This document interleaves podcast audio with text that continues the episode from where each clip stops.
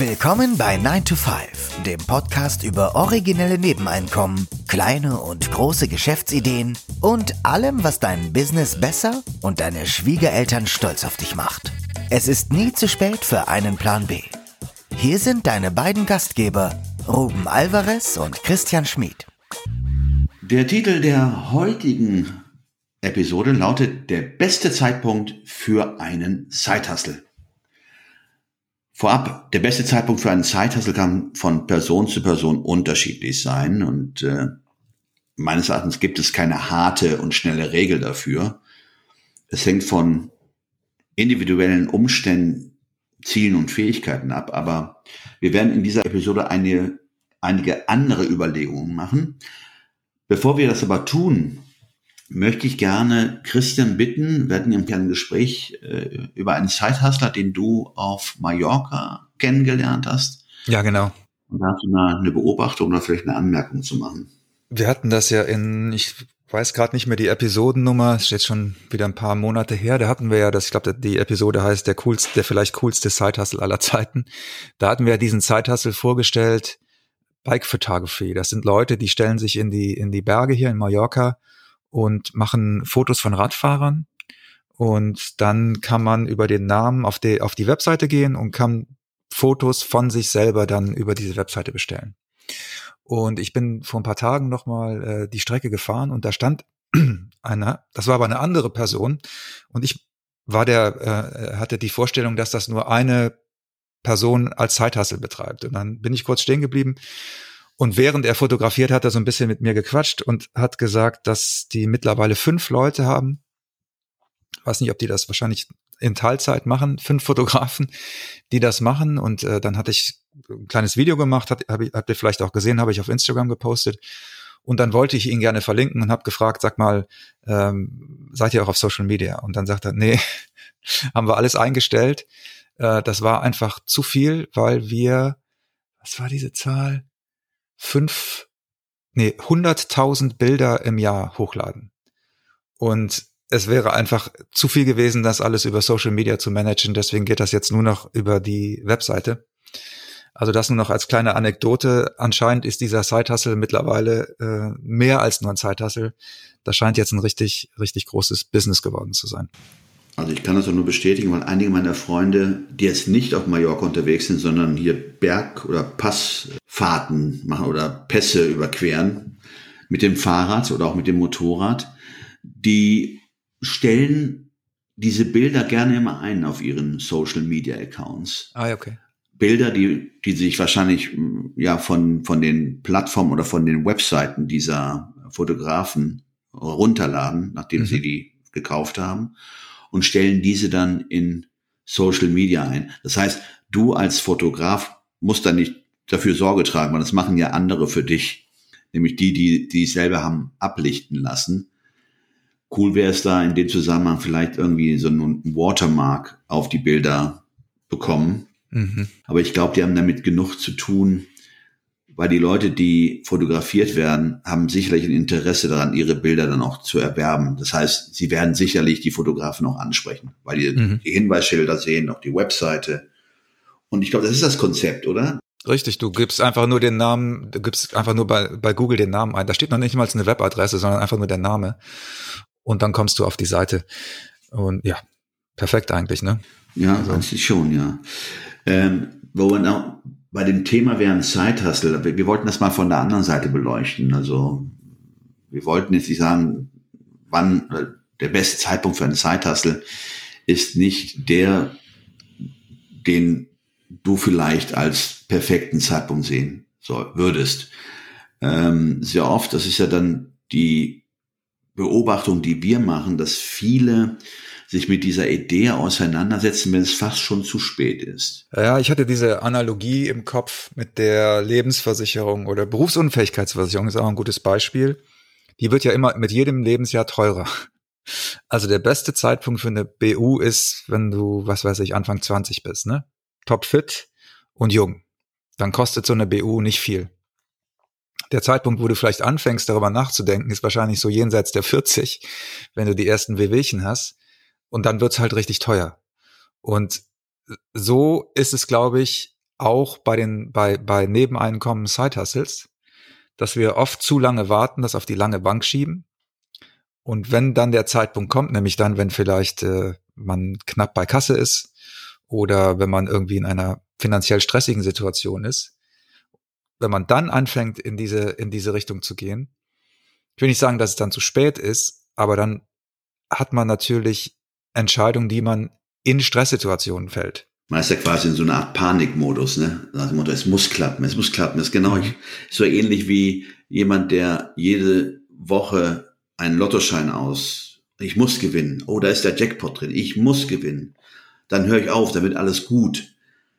Und so ähnlich wird es wahrscheinlich auch in dem, wenn es dann zu spät ist, wenn du auch dann auch vielleicht auch keine finanziellen Mittel aufgebaut hast, dass du vielleicht auch eine gewisse Durchstrecke überstehen könntest. Genau.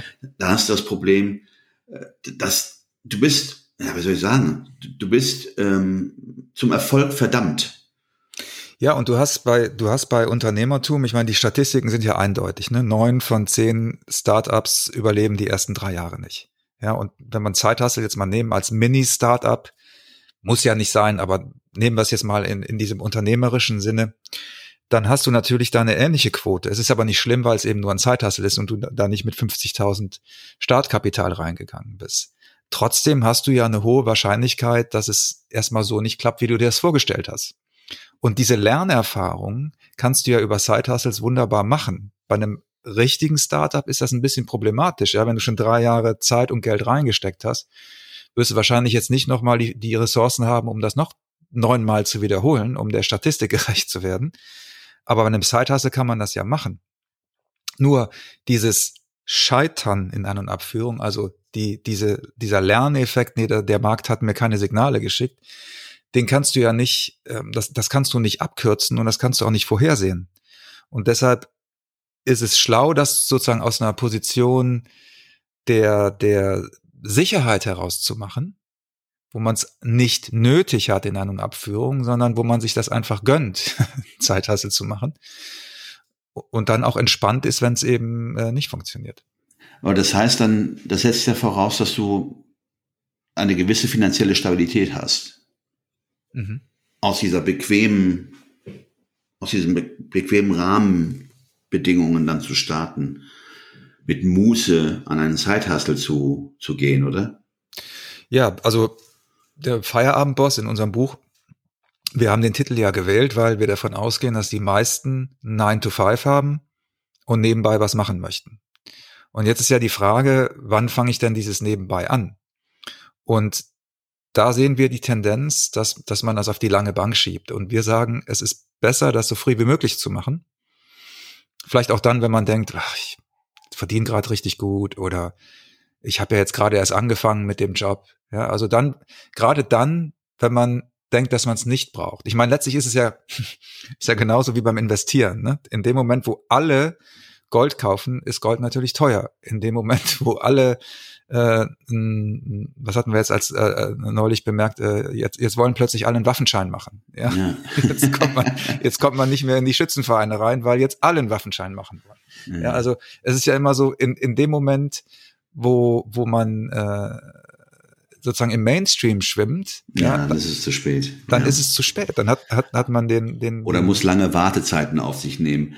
Also sehr oft ist es ja, man hat ja auch so ein Gap zwischen der Ideengenerierung oder die Idee oder Leidenschaft zu entwickeln und bis zur Umsetzung, dass es vielleicht dann so weit ist, dass die Idee dann nicht mehr aktuell ist oder, oder nicht mehr modern ist mhm. und du dann feststellst, dass du völlig am Markt vorbei ähm, gegründet hast oder dein Side-Hustle begonnen hast. Was wiederum dafür spricht, ja eine Idee relativ schnell umzusetzen und nicht auf die lange Bank, so wie du es gesagt hast, zu äh, legen, sondern es sollte schon ein, ein zeitlicher Bezug, es sollte auch ein Bezug zu äh, dem Markt, auch zu der Nachfrage bestehen, weil das ist wie, als würdest du jetzt sagen, oh du, ich setze meine Idee um, ich habe eine ganz tolle Idee für eine App für den BlackBerry. Mhm. Das wird der Renner. Und du, die Idee, die du vor 20 Jahren entwickelt hast, jetzt umsetzt, das wird auch nicht klappen. Mhm. Und das ist dann auch wirklich der falsche Zeitpunkt. Der Zeitpunkt war da, vor 20 Jahren, aber jetzt mit einer, ja, wie soll ich sagen, nach 20 Jahren ähm, erlangst du dann die Erkenntnis, dass die Idee dann doch nicht mehr umsetzbar ist, weil sie auch nicht mehr nachgefragt ist. Ja, es spielt auch so auf den, äh, habe ich gerade gemerkt, das spielt auch so auf den Perfektionismus an, der einem dann da vielleicht auch im Weg steht, oder? Dass man, dass man denkt, ah nee, also bis ich jetzt nicht alles schon perfekt ausgearbeitet habe und alles, das muss alles hundertprozentig sein, gehe ich erst gar nicht an den Markt. Da probiere ich es erst gar nicht. Und dann macht man da so eine, so eine verrückte Professor in seinem Labornummer draus und hat dann damit, wie du gesagt hast, vielleicht einfach den schon längst den den den Zug verpasst. Ne? Also weil das der die, und der Markt oder viele Märkte werden ja immer schnelllebiger. Gerade die digitalen Märkte sind so schnelllebig oder auch andere. Ich weiß das jetzt auch von ähm, von so Erfindungen oder Produktentwicklungen, ja, dass dass ähm, mittlerweile wird fast gar nicht mehr mit Patenten gearbeitet, sondern mit äh, dieser Patent Pending sieht man ganz oft, ja. Das ist so ein, so ein vorläufiges Patent, weil in vielen Branchen einfach die Ideen so schnell abverkauft sind und so schnell alt sind, dass es wirklich, es geht um das Tempo. Es geht darum, das möglichst schnell auf den Markt zu bringen. Und das ist auch das Interessante. Ich meine, äh, selbst wenn man mal Prototypen oder vom Prototypen spricht, dass früher Prototypen viel, viel ausgereifter waren, als sie vielleicht heutzutage sind. Heute spricht man ja immer auch von MVPs, Minimum mhm. Viable Products, äh, die einfach geringe Funktionen erfüllen, um nun zu sehen, ob das im Markt angenommen wird oder vielleicht auch äh, Kapitalgeber zu überzeugen, was das System denn auch zukünftig oder diese Applikation zukünftig kann. Das spricht ja auch für diese Schnelllebigkeit. Ne? Schnell mal so ein Prototyp äh, aufbauen, um dann die Funktionalität zu zeigen, zu demonstrieren und dann erst dann weiterzumachen, wenn man mit, Feedback bekommen hat. Richtig. Nicht? Ja. Mit so ständigen Feedback-Schleifen. Ne? Genau. Ja, richtig. Und das ist ja heute bei den Zeithaltern ja auch nicht. Und das ist ja das, was wir immer gerne propagieren. Zeithalter heißt, fang einfach mal an. Versuche mal ein Feedback zu bekommen. Ist es nachgefragt? Ist es nicht nachgefragt? Und du wirst dich ja wundern, dass du, wenn du einmal den Weg eingeschlagen hast, was es dann für Verzweigungen gibt für Weggabelungen, die du so nicht hättest antizipieren können. Das spricht ja wiederum fürs Tun, ne? Ja. Und, und vielleicht das Tun und es als Prozess zu sehen, nicht als Ergebnis, als, als fertiges Produkt, sondern das Ganze als Prozess zu sehen, bei dem man tatsächlich einplant, aufgrund von Feedback Änderungen vorzunehmen. Ich möchte noch einen, noch einen Punkt ansprechen, den ich auch wichtig finde. Und das ist, wir haben ja oft häufiger schon den Begriff Unternehmermuskel verwendet. Und diese, diese Analogie jetzt mal zum Sport, ja, also zu sagen, wenn ich dann, ähm, was weiß ich, äh, diesen Job habe, dann fange ich an mit äh, Sport. Wenn ich in, in, äh, den Umzug gemacht habe, dann fange ich an mit Sport. Wenn ich, äh, wenn das Kind aus der Schule ist, dann fange ich an mit Sport. Dieses dem zukünftigen Ich sozusagen die Jobs zuzuschieben, ja, das das ist, finde ich, aus, sag ich jetzt mal aus, aus Lebenserfahrung, eine sehr problematische Geschichte, weil man für viele Dinge muss man so einen Muskel erstmal anfüttern und den muss man aufbauen und das dieses dieses Training kann man nicht umgehen und je länger man das in die Zukunft schiebt und je länger, mehr man das auf die lange Bank schiebt, desto schmerzhafter wird es. Und wenn es schmerzhaft ist, ist natürlich die Tendenz auch eher da, es nicht zu machen. Ja, also es ist wirklich besser, relativ schnell in den Schmerz reinzugehen, auch in dem Bewusstsein, dass es wahrscheinlich erstmal Schmerz gibt, als aus Schmerzvermeidungsgründen das immer weiter in die Zukunft zu schieben und letztlich darauf zu hoffen, dass das zukünftige Ich schmerzresistenter ist als das gegenwärtige Ich, was natürlich letztlich unwahrscheinlich ist, sagen wir mal so, von der, von der Statistik her, oder? Genau. Mir fällt gerade jetzt bei der ganzen Sache, weil du gerade sagst, Unternehmermuskel, da fiel mir gerade, ich weiß nicht warum, aber Edwin Moses, ähm, der lange Zeit die 400 Meter,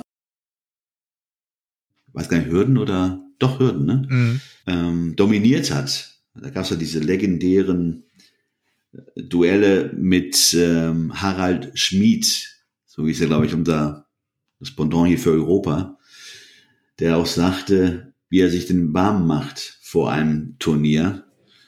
Und er sagte, er würde sich gar nicht warm machen, weil wenn du im Busch bist und ein Löwe versucht dich anzugreifen, dann machst du dich vorher auch nicht warm, sondern läufst dann sofort los. Mhm, mhm, also wenn du dieses Talent hast, wunderbar, toll, dann gehörst du zu der kleinen Gilde. Aber das ist das, was mir gerade, dieses Bild hatte ich gerade vor ja. Augen von Edwin Moss, dass er genau das sagte. Naja, der hat sicherlich dann auch vorher trainiert. Das wollte ich gerade sagen. Das sind, das ist, das ist so wie diese Hollywood Übernacht-Erfolge. Und wenn du dann, wenn du dann die Zwiebel schälst, stellt sich raus, dass er fünf äh, Jahre äh, unerfolgreich Castings gemacht hat, bis dann sich dieser Übernachterfolg eingestellt hat.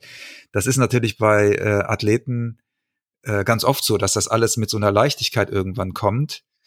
Aber die haben halt ihre 10.000 Stunden oder ihre 100.000 Stunden vielleicht sogar schon als Kind gemacht und auch spielerisch gemacht, wie auch immer. Ne? Aber ja. Ja, das war unsere kleine Episode zum, zum, zur Frage des Zeitpunkts. Also wir ähm, plädieren dafür, lieber klein anzufangen, als gar nicht anzufangen. lieber mit einem Side-Hustle anzufangen oder auch einem Mikro Side-Hustle. Und warte nicht auf den Blackberry-Moment. genau. Ja, alles klar. Wir bedanken uns wie immer fürs Zuhören. Wenn ihr eine Rezension hinterlassen möchtet, dann sind wir euch ähm, sehr verbunden. Das wäre großartig. Ich glaube, mittlerweile geht's auch auf Spotify, habe ich neulich gehört. Also egal, wo ihr unseren Podcast hört, gerne oder auch bei Google Rezensionen, gerne eine Rezension hinterlassen. Ihr findet uns auf Instagram, Facebook und X und unsere Webseite ist äh, 9to5.de für alle die, die sich die Shownotes noch angucken möchten oder einfach mal den Katalog unserer Episoden sehen möchten. Wir haben ja mittlerweile über 300 Episoden. Könnt ihr das gerne auf der Webseite machen. Ansonsten sagen wir bis nächste Woche. Ciao, ciao. Tschüss.